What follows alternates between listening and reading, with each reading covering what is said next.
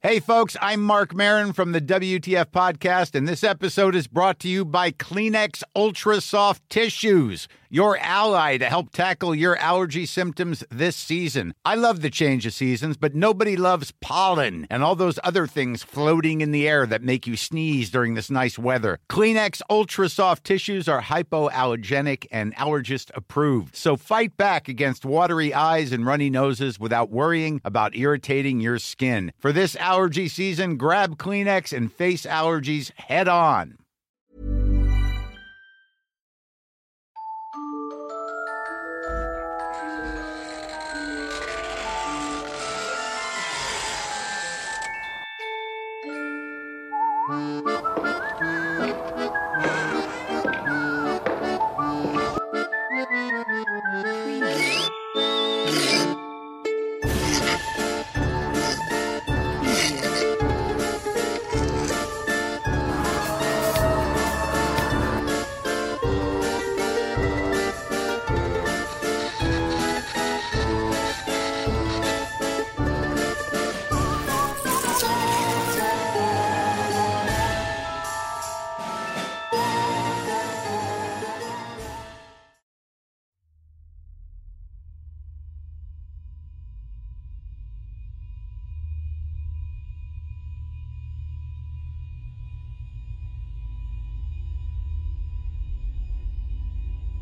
Juan del Carro no fue cualquier pordiosero porque las limosnas que pedía en las puertas de la iglesia y calle las entregaba a la gente que estaba en igual o peores condiciones que él.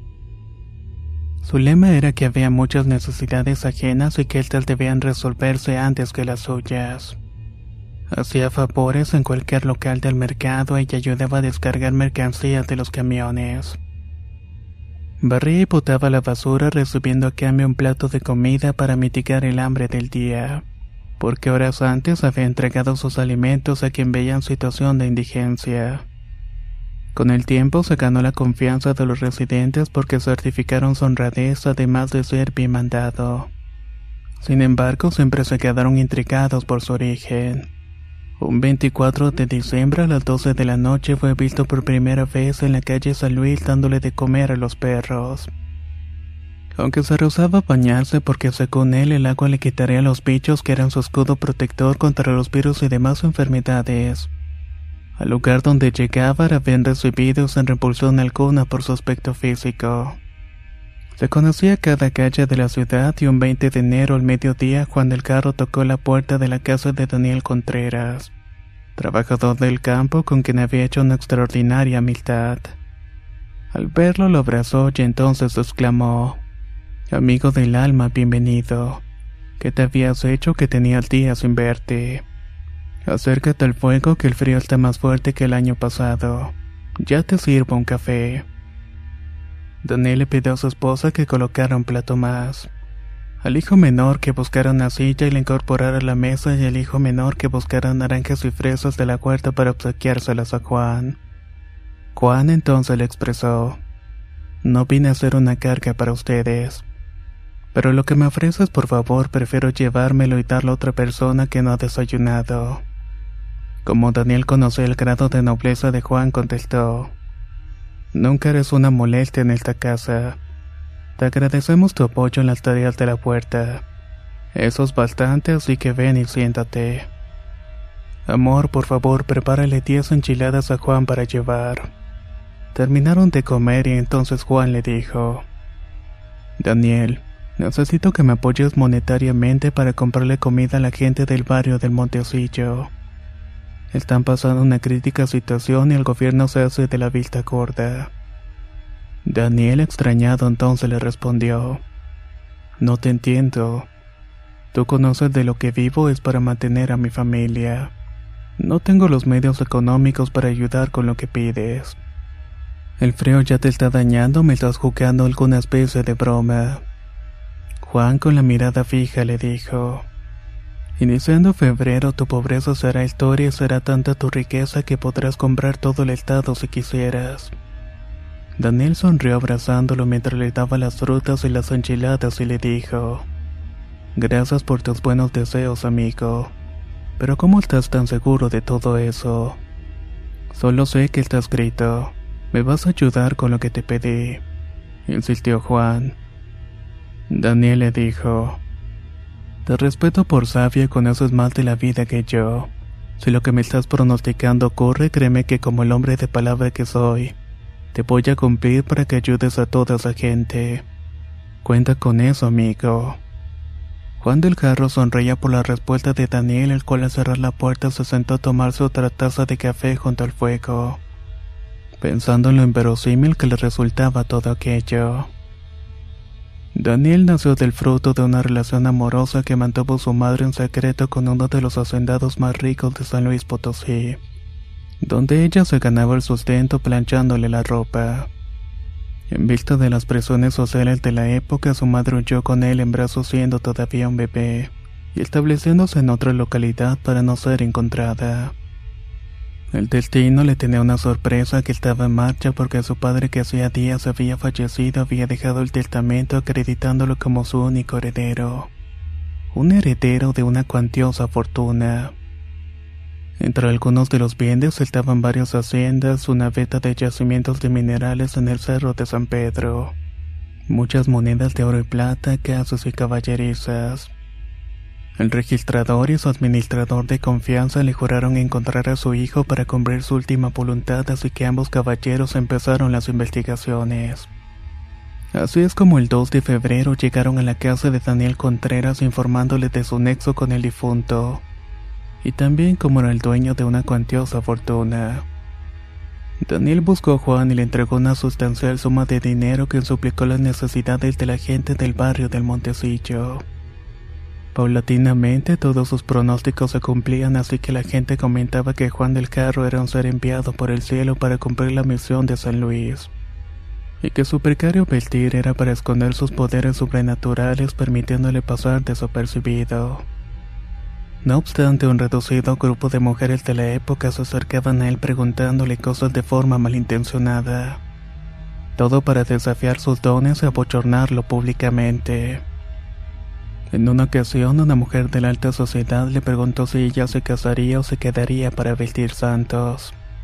Él entonces le respondió, Como dama encantadora que eres soltera no te vas a quedar aunque se vestirás muchos santos que ni siquiera imaginas después que te cases.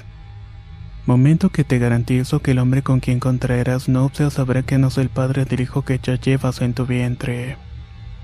Como la pregunta se la hizo mostrando una risa cínica mientras paseaba con sus amigas por la plaza, esta respuesta causó que la dama abandonara la ciudad luego de casarse. Y lo hizo con un hijo que su marido supo que no era suyo pero decidió criarlo. Era viuda cuando regresó a la ciudad motivado que su hijo se había recibido como sacerdote diocesano y fue designado a tomar las riendas de la iglesia del pueblo. Allí asumió la responsabilidad de confeccionar las investiduras del clérigo y en fechas de conmemoración de alguna imagen sagrada que solamente ella vestía. Otro fue el de Richard Paz, sacerdote del templo de Tlaxcala que en un domingo después de misa le dijo a Juan que abriera un negocio para vender exclusivamente medallas de plata con la imagen de Jesús crucificado. La idea es que él podría ayudar a atenderlo. Juan le dijo que no podía ocupar su tiempo en vender porque desatendería a los pobres aprovechando en predecir que moriría asfixiado. Siete días después, el sacerdote en plena cena manifestó dificultad respiratoria y en segundos falleció en presencia de quienes le acompañaban en un banquete de mariscos. Para un albañil que quiso pasarse de bromiltas con Juan al verlo le gritó: Epa Juan, déjala puro y dime cuándo me voy a morir. Juan se detuvo y con el mismo tono de voz le respondió que le faltaba poco. Aquel hombre sonrió y siguió con sus labores. Cuando terminó su jornada, extrañamente cuando buscó colocar su pie sobre la escalera, una fuerte brisa la movió, precipitándose fuertemente contra el piso. Está de mal decir qué pasó con aquel hombre.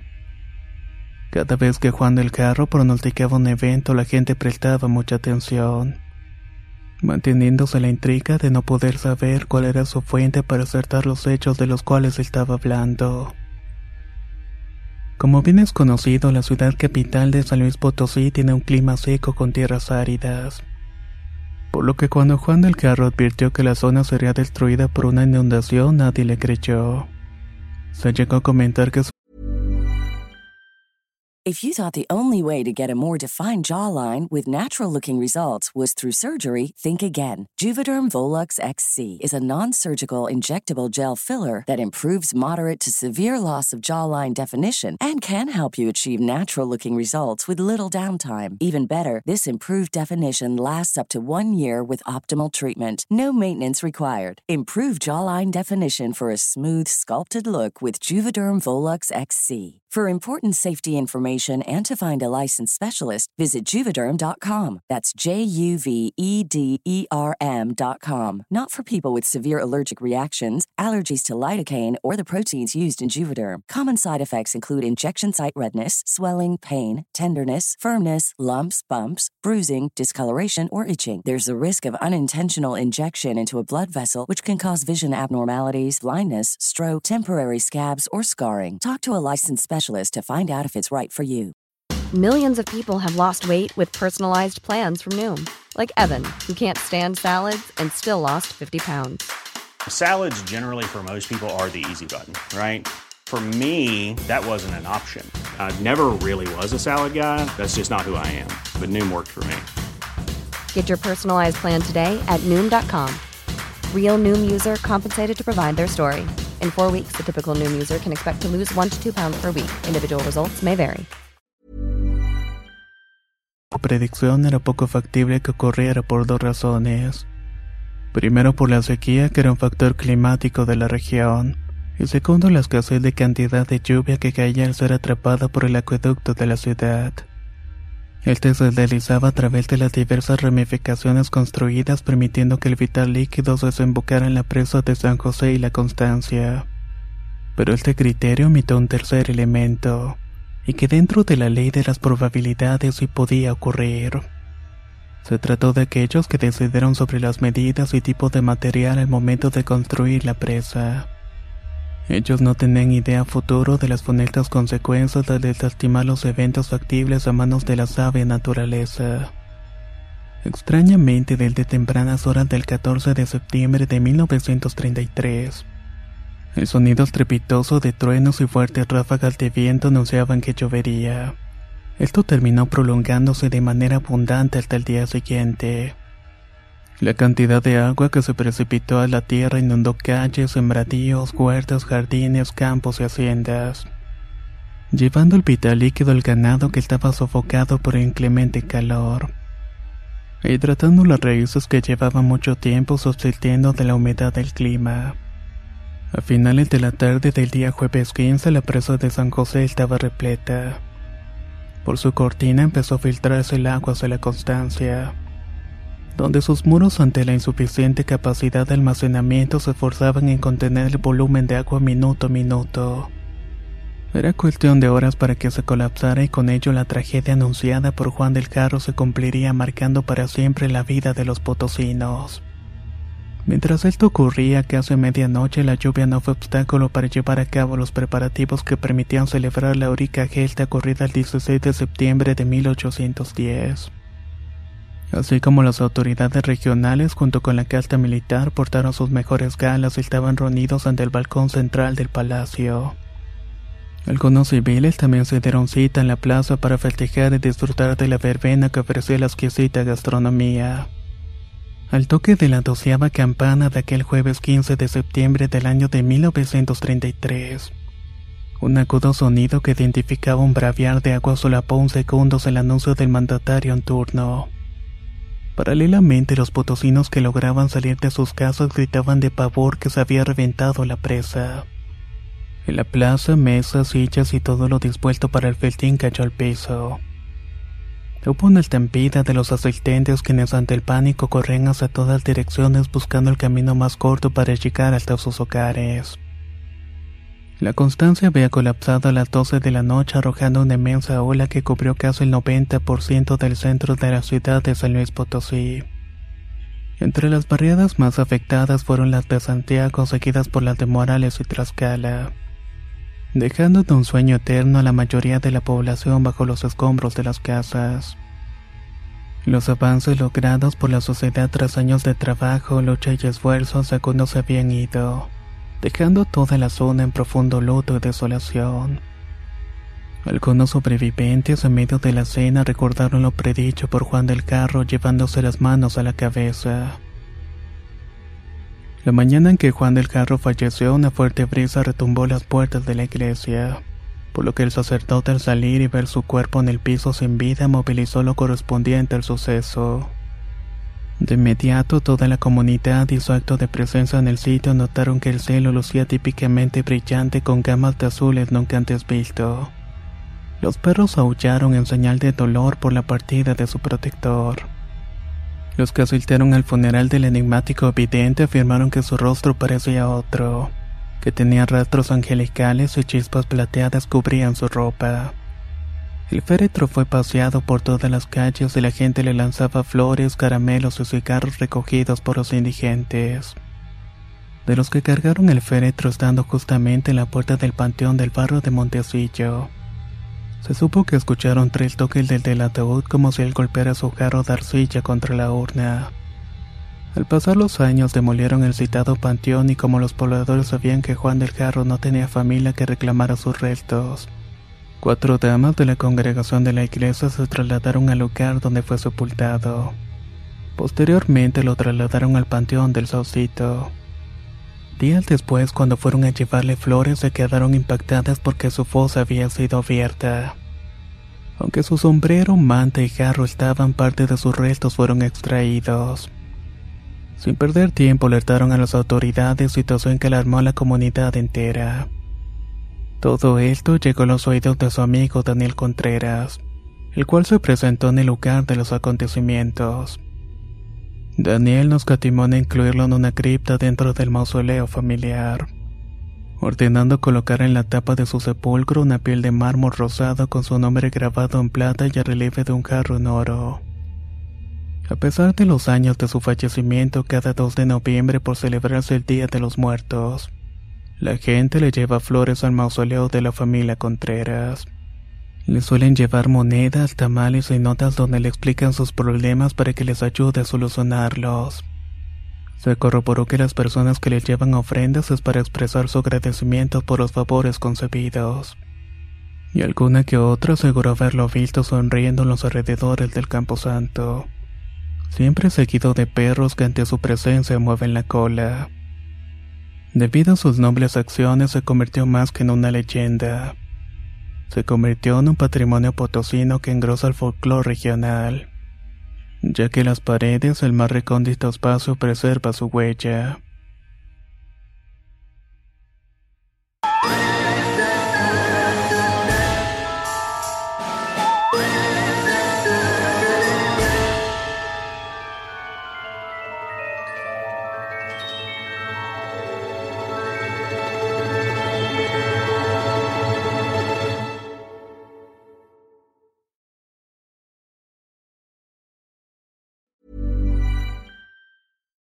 When we're on a budget, we still deserve nice things.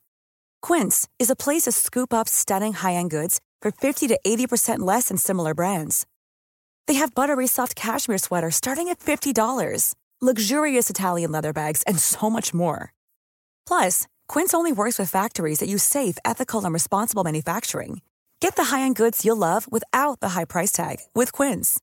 Go to quince.com/style for free shipping and 365-day returns.